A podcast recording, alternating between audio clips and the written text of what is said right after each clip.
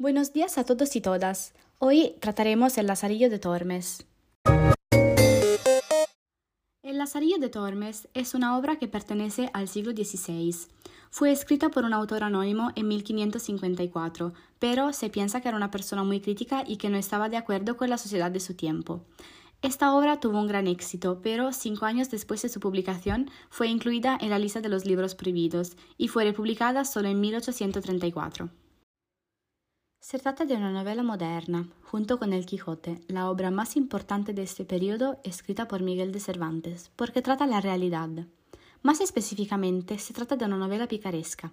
Si no sabéis qué es, podéis ir a escuchar el podcast de Alice y Rebecca, donde os explican mejor cuáles son las características de estas novelas. En la obra se nota la evolución de los personajes, porque como se habla de la realidad, también los personajes son seres vivos y cambian durante la narración. La obra se compone de un prólogo y de siete tratados de diversa extensión. El lenguaje es llano, directo, irónico y rico en frases con doble sentido que provocan ambigüedad. Y por eso los personajes parecen ser de una manera cuando en realidad son de otra completamente diferente. El autor utiliza también la polifonía lingüística, es decir, que cada personaje habla de manera diferente según su situación social. En los siete tratados, el protagonista nos habla de todo lo que ocurrió en su vida, hablando en primera persona. Él se quedó huérfano de padre siendo muy pequeño, pero después de algún tiempo también la madre lo abandonó.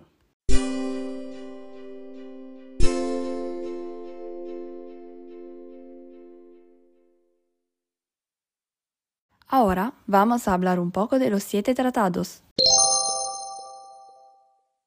En el primero, el amo es un mendigo ciego Lázaro empieza a trabajar para él, pero es extremadamente avaro y por eso el chico tiene que usar la picaresca para engañarle y sobrevivir. El amo le enseña cómo utilizar su astucia antes que se vaya. En el segundo, el amo es un clérigo que maltrata a Lázaro y por eso tiene que usar su ingenio para comer.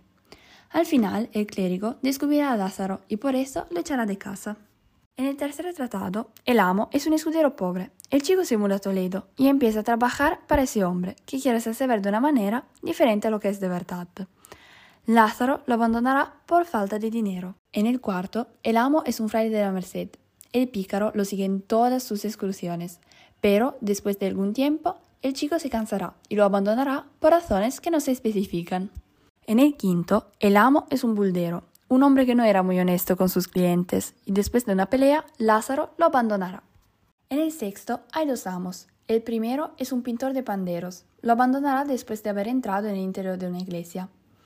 Allí conocerá un capellán y empezará su primer trabajo serio y remunerado. Al final, en el séptimo tratado, el amo es un arcipreste, que lo casará con una de sus criadas, a pesar de las malas lenguas.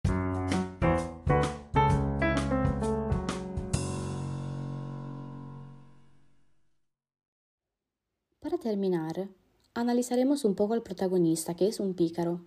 Lázaro tiene todas las características de un antihéroe, porque se caracteriza por su pobreza y tiene que luchar para sobrevivir gracias al uso del ingenio y de la astucia. También porque la sociedad de aquel tiempo es dominada por el engaño y la hipocresía. Como ya hemos dicho, tiene que luchar por su vida, y lo único que le preocupa es no morir de hambre. Es un personaje que va evolucionando durante la historia, convirtiéndose de un pícaro a un adulto cínico y oportunista que acepta cualquier situación a cambio de un cierto bienestar. A ver si habéis entendido todo. Primera pregunta. ¿Qué sucedió cinco años después de la publicación de Lazarillo de Tormes? Segunda. ¿Cómo se presenta el protagonista? Tercera y última pregunta. ¿De qué se habla en el cuarto tratado? Si habéis conseguido responder correctamente a las preguntas, muy bien, podéis seguir estudiando la literatura del periodo con los otros podcasts. Si no, podéis volver a escuchar de nuevo el audio hasta que encontréis las respuestas. Hasta pronto.